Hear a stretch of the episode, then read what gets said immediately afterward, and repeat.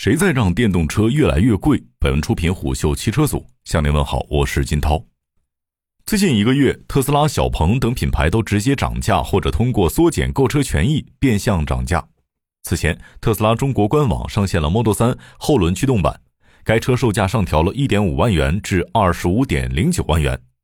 小鹏汽车则收缩了新用户权益，从十二月十三日起。新用户下单小鹏旗下三款在售车型的购车权益礼包和购车分期权益都有不同程度的收缩。除此之外，蔚来、哪吒、极客也纷纷给出了现金优惠的截止日期。补贴退坡是车企集中涨价的推手之一，但到二零二二年，新能源汽车的涨价极大可能会持续。目前，部分动力电池厂商公布新一轮涨价方案。据虎嗅的不完全统计。LG 化学、比亚迪、国轩高科、鹏辉能源、三星 SDI 等动力电池厂商均公布调价策略，电池涨价幅度在百分之五到百分之二十不等，且新价格在近期就会实行。在涨价的背景下，车企的成本压力进一步上升。摩根大通分析师表示，一辆四万美元的汽车价格上涨百分之三才能够抵消原材料成本上涨的影响，售价低于二十万的车型利润空间显著下降。一位行业观察人士认为，售价在二十万元以下的新能源汽车涨价势在必行。新能源汽车渗透率在二零二一年的暴增，让整个动力电池供应链措手不及。业内普遍预计，二零二一年国内新能源汽车产量将超过三百万辆。而据中汽协的数据，今年一到十一月，我国动力电池装车量累计为一百二十八点三亿瓦时，同比上涨百分之一百五十三点一。需求端的暴涨出乎动力电池厂商的预料，最终导致动力电池在供给端出现了短缺。但从整个动力电池链条来看，下游需求暴涨只是电池涨价的原因之一。当前动力电池涨价最主要的原因仍是原材料涨价。据国泰君安证券的测算，锂电原材料每吨价格上涨十万元，车企的零部件成本就会增加约四千元每辆。而据第三方机构的数据，当前电池级碳酸锂每吨价格达到二十六点七万元，四个月前碳酸锂的价格每吨不到九点五万元。按照国泰君安的方式计算，车企的单车零部件成本在短短四个月之内上升七千元。截至目前，情况并未出现好转的迹象，电池级碳酸锂的价格还在以每天超过两千元每吨的价格上涨。今年以来，由于全球通胀引发的国际大宗商品涨价，打响了锂电池原材料涨价的序幕。目前，全球品位度最高的锂晶石在西澳大利亚。由于海运价格上涨等因素，国内进口锂矿石的价格均开始上涨。自此，锂电原材料走上越贵越抢、越抢越贵的循环，与芯片荒如出一辙。在最上游的锂矿，青海的盐湖是国内锂电原材料供应的大头。但今年第四季度受冬季的影响，青海地区的盐湖提锂产能环比第三季度下降约百分之四十。相关人士表示，目前市面上流通的现货超过一半都是青海地区的碳酸锂。所有这些原因让国内的供给端收紧，在上游产能本就受限的情况下，部分上游锂矿选择囤货，将原本十二月应该交付的原材料延后至一月交付，进一步加深了原材料的紧缺度。另外，目前处于中游的锂业公司，碳酸锂等三元材料的库存不超过两个月，而氢氧化锂的库存则多在二到三周。现在，电池级氢氧化锂这类材料基本上一出厂就被抢了。在显而易见的库存危机及下游日益增长的需求的双重作用下，所有的下游厂商都在加价往上游抢货。据美经头条的报道，目前部分锂业公司给到上游的报价已经超过了三十万元每吨。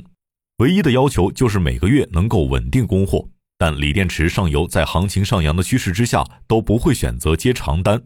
而当原材料价格传导至电池零部件生产商的时候，产生的结果就是电池零部件价格巨幅上涨。在比亚迪此前的公告当中，其就表示正极材料钴酸锂价格短期内上涨幅度超过百分之两百，电解液价格涨幅超百分之一百五十，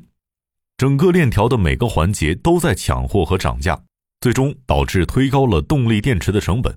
在整个链条当中，除了最上游的矿老板之外，每个环节都在分摊原材料涨价带来的成本。但现在电池厂终于也要扛不住，要涨价了。这样的循环让一贯低调的宁德时代董事长曾毓群也坐不住了。此前在一场媒体峰会上，他曾表示，有些环节、有些企业只顾眼前利益，追求短期暴利，这不利于行业的发展。供应链环环相扣，岂能独善其身？在电池原材料价格巨幅上涨的情况下，动力电池供应链的利益分配开始分化。赣锋锂业等供应碳酸锂原材料的企业成为了最大的既得利益者，宁德时代等动力电池厂商成为上游原材料供应商的奶牛。此外，电池原材料价格上涨，割的不仅是国内电池厂，韩国的电池厂在本轮材料上涨中也受到影响。一位韩国动力电池企业人士在接受媒体采访时表示：“中国虽然不是最大的原材料生产国，但是是最大的原材料加工国。我们只能跟随中国企业的步伐涨价，这进一步削弱了我们的国际竞争力。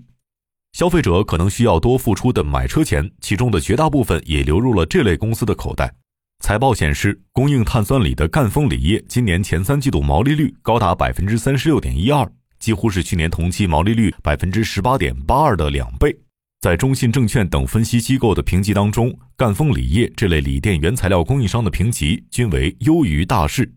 对于明年的走势，相关人士认为，现在行业对于明年电池材料的供应也是悲观的，预计短缺情况会延续一整年。行业预计动力电池价格在二零二二年会继续上涨，较现价上涨百分之十到百分之二十。据第三方分析机构的数据。二零二二年全球锂的供给增速在百分之三十三到百分之三十五左右，而新能源汽车业内对明年国内的产量预计普遍在四百五十到五百万辆，同比增速超过百分之五十。即使按最悲观的四百五十万辆计算，国内新能源汽车产量的增速也超过全球锂资源产能的增速。在国内原材料涨幅明显的情况下，多数企业选择去海外淘金。目前，包括宁德时代、赣锋锂业、天齐锂业、西藏珠峰等公司都在争抢加拿大、澳大利亚等地的锂矿，但除赣锋锂业之外，其他公司暂无收获。海外的其他资方也在争抢锂矿。在第四季度电池厂集中涨价之前，电池原材料价格上涨带来的成本压力都由电池厂商承担，但在电池厂集体涨价之后，压力来到了车企一端。前述人士透露，目前部分动力电池企业都是先与上游企业沟通涨价幅度，然后再与车企沟通电池的涨价幅度，以此来控制成本。在整个环节当中，处于最下游的车企是最被动的，原因在于目前的动力电池处于卖方市场，整体的电池产能无法满足整个市场的需求，车企短时间之内只能吃下涨价带来的苦果。前述人士补充道。对于售价较低、本就靠双积分挣钱的低端新能源车，电池涨价带来的损伤是巨大的。对于售价高一点的车型，电池涨价后可能仍存在调价空间，就看车企愿不愿意让利消费者了。